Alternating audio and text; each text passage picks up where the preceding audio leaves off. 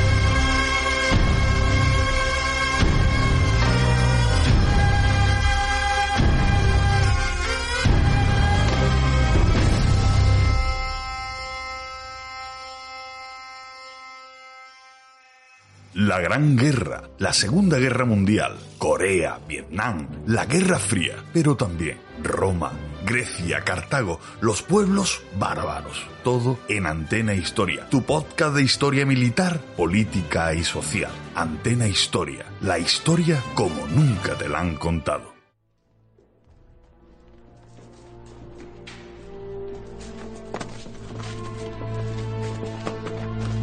Señor Bravo, ayer era día de pelear como caballero. Hoy de morir como cristiano.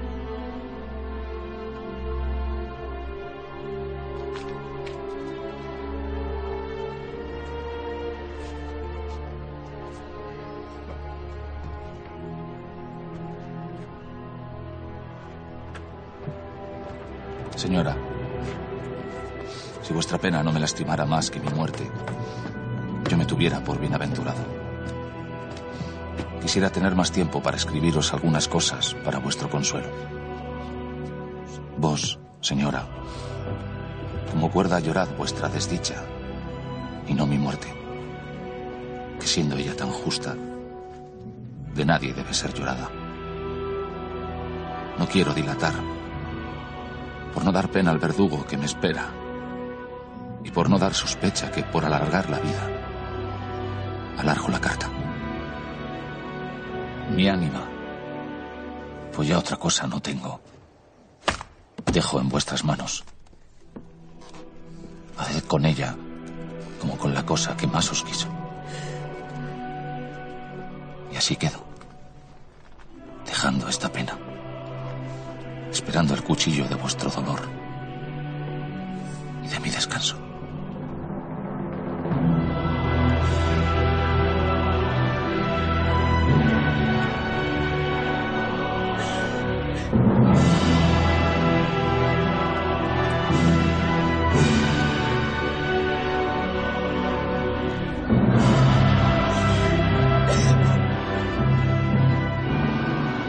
Amigos y amigos de Antena Historia, bienvenidos una tarde más para nosotros.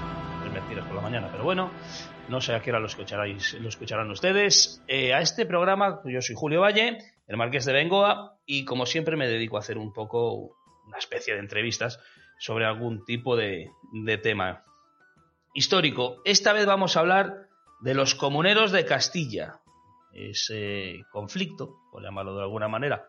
Nuestro invitado nos, nos lo explicará mucho mejor, que fue entre 1520 y 1522. ¿Y quién nos lo va a contar? pues un asiduo de Antena Historia, uno de nuestros compañeros, que no colaboradores, compañeros. Diego Palma, buenos días. Buenos días, Julio. Eh, este tema, además, a ti te llama mucho la atención, porque tú eres castellano. Pues sí, me llama bastante la atención porque, bueno, yo hasta ahora en, Antena Historia siempre hemos hablado de, pues de Francia, la Segunda Guerra Mundial, en mi caso, por ejemplo, italianos, Africa Corps, Market Garden. Sin embargo, en este caso, pues vamos a hablar de comuneros de Castilla. Castilla. Yo soy burgalés, nací en una localidad, Miranda de Ebro, y bueno, pues es algo que se estudia en el instituto. Ahora no sé si se estudiará. En mi época se estudiaba poquito, pero por lo menos en mi, en mi pueblo tenemos una calle que se llama Comuneros de Castilla. Y hay mucha gente que yo estoy seguro que no tiene ni idea de dónde viene ese nombre.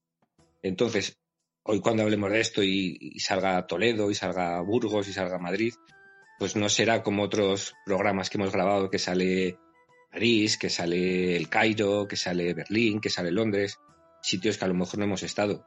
Pero en Castilla yo, por lo menos, sí he estado en Salamanca, en Valladolid, en Toro, en Madrid, Medina del Campo. Entonces, bueno, es un tema que me llama bastante la atención y que ahora justo que se va a cumplir el quinto centenario, pues va a estar en boga. Entonces, bueno, me acordé de él y dije, vamos a preparar algo. Por lo menos que la gente conozca si tiene una calle en su localidad que se llama Comunero de Castilla, ¿de dónde viene eso? Sí, por algo será. Y, es, triste muchas veces, ¿no? Eh, la historia de España quizás la, la que menos conocemos en, la misma España por estos métodos eh, educativos que siempre a mí me pasaba que cuando llegábamos a la parte de España se acababa el curso, nos decía, no, ya no hay tiempo. Cosas que pasaban, por lo menos pasaba en mi época. Vamos a ver, comuneros de Castilla. Esto que, el conflicto, ¿cómo, ¿cómo le denominas? ¿Una revolución? ¿Una guerra? Pues eh, ese es el primer problema, porque hay de todo. Lo puedes encontrar como levantamiento, como revolución, como alzamiento, como pronunciamiento, como protestas comuneras. La verdad es que eh, ha llegado un momento que la gente no utiliza eh, esa palabra anterior a comuneros de una manera simple, sino con connotaciones. Hay gente que llama esto revolución e intenta asemejarlo a revolución francesa o revolución rusa y evidentemente es anacrónico, no puede ser. Mira, esto es desde mi punto de vista, ¿vale? Para que se dé eh, un acontecimiento histórico tiene que haber antes un, caldo primigenio. Es decir, si vas a hablar de la Revolución Francesa, antes tienes que tener eh, un pensamiento escrito, tienes que tener un Montesquieu, un Rousseau, una división de poderes.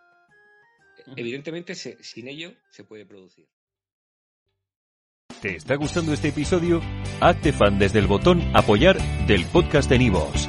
Elige tu aportación y podrás escuchar este y el resto de sus episodios extra. Además, ayudarás a su productor a seguir creando contenido con la misma pasión y dedicación.